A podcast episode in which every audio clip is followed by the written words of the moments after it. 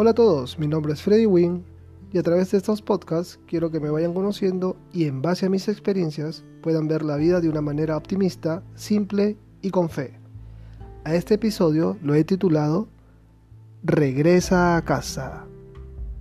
Abrazándolo con todas sus fuerzas y besándolo, el padre le dijo las siguientes palabras. Siempre serás mi pequeño, siempre serás mi campeón, siempre serás mi hijo, porque aunque estuviste lejos y perdido, nunca dejaste de ser mío. Nunca perdí las esperanzas de que volvieras. No sabes cuánto anhelaba este momento. Las lágrimas eran interminables como ríos sin destinos en mis mejillas, al imaginarme que te estabas autodestruyendo y que nunca volverías. Las miradas a través de la ventana para ver si venías eran eternas y la soledad de no tenerte a mi lado me consumía la vida como la llama de una vela que se va apagando poco a poco. Me preguntaba, ¿qué hice mal como padre para que te fueras? Quizás no debí de regañarte en delante de todos cuando eras niño, o tal vez te acostumbré a tenerlo todo y pensaste que la vida sería fácil. O quizás las prohibiciones que te hice en la adolescencia hicieron que te volvieras un rebelde y decidieras dejarme. Aún no lo sé, no lo sé. Solo me pediste parte de tu herencia y te la concedí. ¿Acaso ese fue el principio de mi muerte? Solo quise agradarte y hacerte feliz dándote lo que me pedías. Dime, hijo, ¿qué hice mal?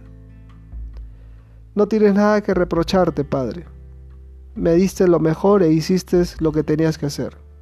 Fui yo quien mi independencia y libre albedrío decidí hacer mi vida a mi manera.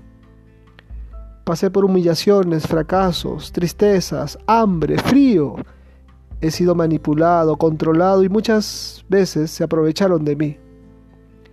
Bien hubiera sido pasar todo esto, pero a tu lado, ya que tú siempre estarías para ayudarme y levantarme, pero solo no es algo fácil que pudiera superar. Vaya que me equivoqué.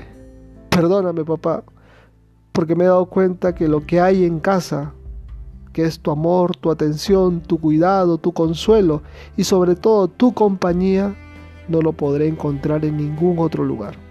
Te he fallado. Hijo, deja esa, esa culpabilidad en el olvido.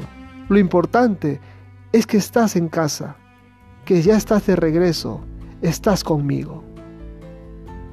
Mis amigos, es inevitable ver mi vida reflejada en la historia del hijo pródigo que está en la Biblia. En lo personal hubo un momento en la que deseaba ser independiente y pensaba siempre en tener la razón a mi corta edad. Pero no fue así. Luego de mi prematura libertad, yo regresé a casa. Recuerdo que eran las 10 y 45 de la noche y con vergüenza y pena después de haber alardeado que mi viejo no sabía nada, le dije, papá, me voy a quedar. Y él con una tranquilidad y un tono de voz suave me respondió, Freddy, hay un plato de comida en la cocina. Es para ti, come algo. Papá siempre ha tenido un carácter fuerte, pero en ese momento no me dijo nada. Como buen oriental a la antigua, solo me miró comer y se retiró sin palabras y sin llamadas de atención. Reconozco que aquella época no había aprendido aún la lección y tenía mis arranques de autosuficiencia. Quizás la edad era la razón de mi inmadurez, pues tenía solo 17 años o un poco más. El tiempo pasó y pude asentar cabeza, pero cada vez que llegaba tarde de la calle, siempre había un plato de comida para mí.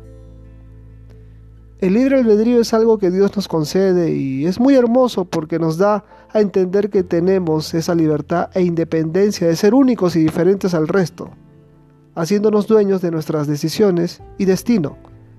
Pero hay el riesgo de la rebelión y de que el amor de Dios sea rechazado.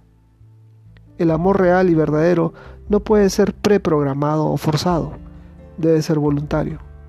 El Dios de amor quiere un amor genuino y verdadero, y para que eso pase, tenemos que tener la libertad de elegir. Podemos hacer con nuestras vidas lo que queremos, pero te digo algo, no hay nada mejor que estar en casa no hay nada mejor que estar con papá. Ayúdame a compartir este podcast. Sé que alguien lo necesita. Estaremos en contacto en Un Café con Freddy Wing. Un fuerte abrazo. Éxitos, mis amigos.